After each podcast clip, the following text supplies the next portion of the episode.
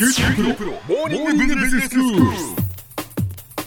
今日の講師は九州大学ビジネススクールでマーケティングがご専門の岩下仁先生です。よろしくお願いします。よろしくお願いいたします。先生今日はどういうお話でしょうか？はい、えー、コモディティ化が進んで、まあ、多様な商品があふれる、まあ、今日であっても、まあ、厳しい市場を考えると、えーまあ、一時的であってもヒット商品を生み出すことは容易でない、まあ、こういったことについて、うん、えー、いろいろお話をしてきたと思います。はいでまあ、これまでお話してきたように、まあ、いろんなです、ね、試行錯誤をして、まあ、企業の商品開発担当の方もう顧客のです、ね、心に触れるような、まあ、ヒット商品を生み出しているわけですね。うん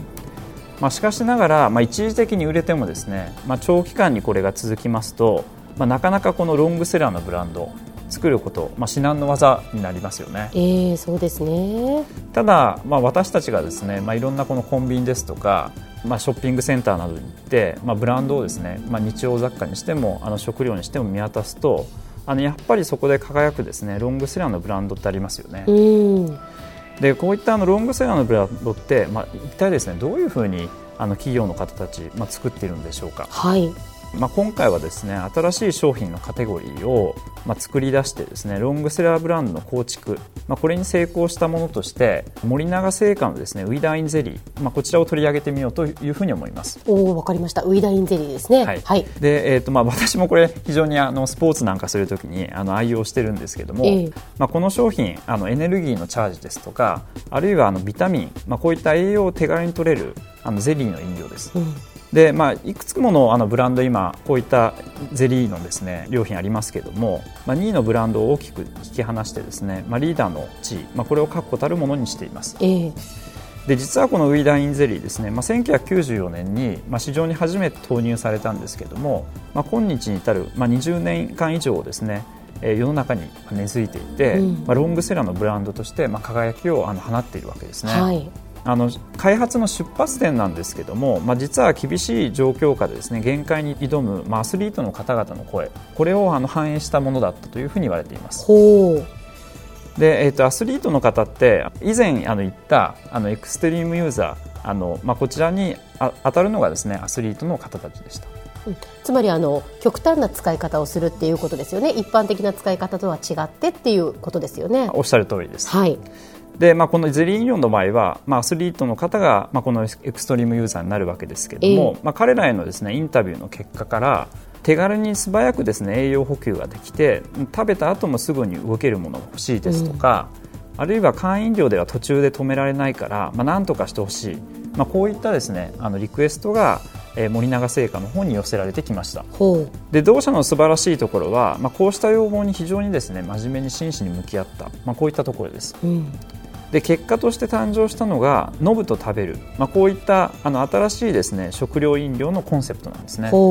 ですでに皆さんおなじみかと思いますが、うん、まあ、携帯性に優れたストロー付きのパウチ、まあ、このパッケージでシルバーが貴重なシンプルなデザイン、まあ、これがウィーターインゼリーには採用されてますよね、ええで実は92年に、まあ、現行品の前身ともいえる実はウィダーインドリンク、まあ、こういった商品を森永製菓発売してるんですよ。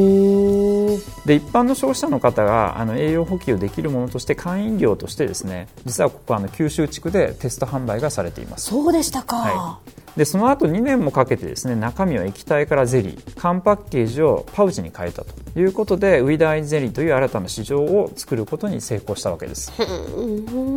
で懐かしさを感じられる方も多いと思いますが、うん、まあ、90年代にはですね10秒チャージ2時間キープ、まあ、木村拓哉さんが出ていたりですとか、え10秒飯あの小田切丈さんが出ていた、まあ、こういった面白い CM をまあ、たくさん作ってですね、ええ、まあ、先発優位性もあって1994年の発売から2005年までには売り上げを着々と伸ばしています、うん、しかしなんですけども2005年頃からですねやはりこの競合後発ブランドがたくさん出てきたわけですね、えでこれによって厳しさが増してしまい、はい、売上の伸びが頭打ちになっちゃったんです。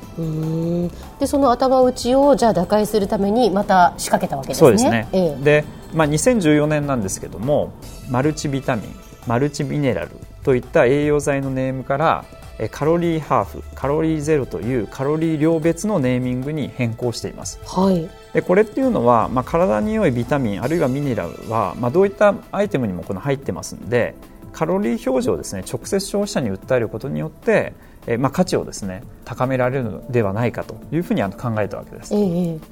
でブランドネームまあえーなんですけども、まあ、ブランドのですねえーマネジメントをしていく上で、まあ、非常にこの重要な変数とあの考えられてるんですね、はい。でまさに定石の通り、まあ、ネーミングに注力したわけです、うん。しかしなんですけども、まあ、期待に反して、まあ、このネーミングリニューアル、まあ、失敗に終わってしまいました。あら、そうですか。はい、でこの理由なんですけども、はい。あウィダーインゼリーの購入者の多くてビタミンですとかミネラル、まあ、こういった栄養素でですね購入を決めるわけです。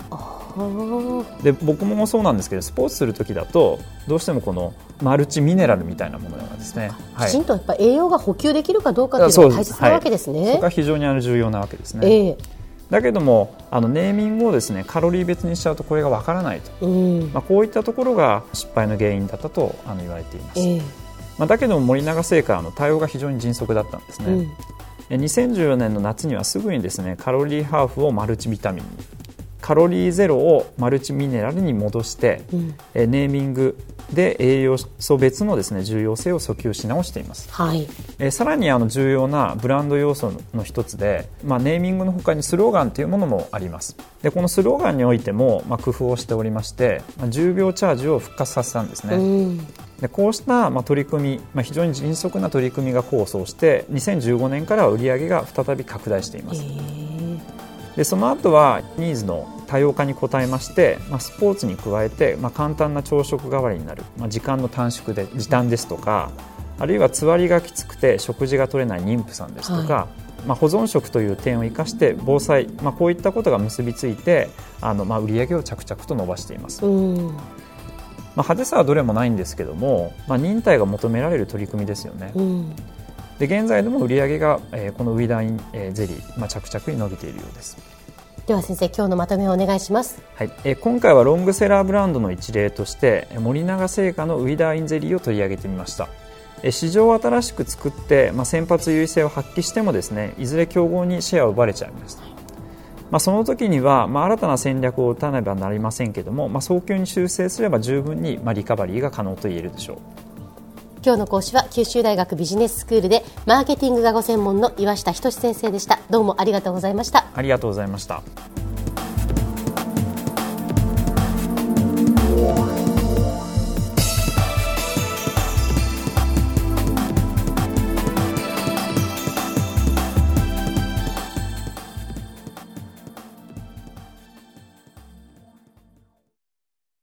QT プロは通信ネットワーク、セキュリティ、クラウドなど QT ネットがお届けする ICT サービスです。九州中に展開した光ファイバー網を基盤に一番身近なビジネスパートナーとして九州の企業自治体の皆様をサポートします。詳しくは QT プロで検索を。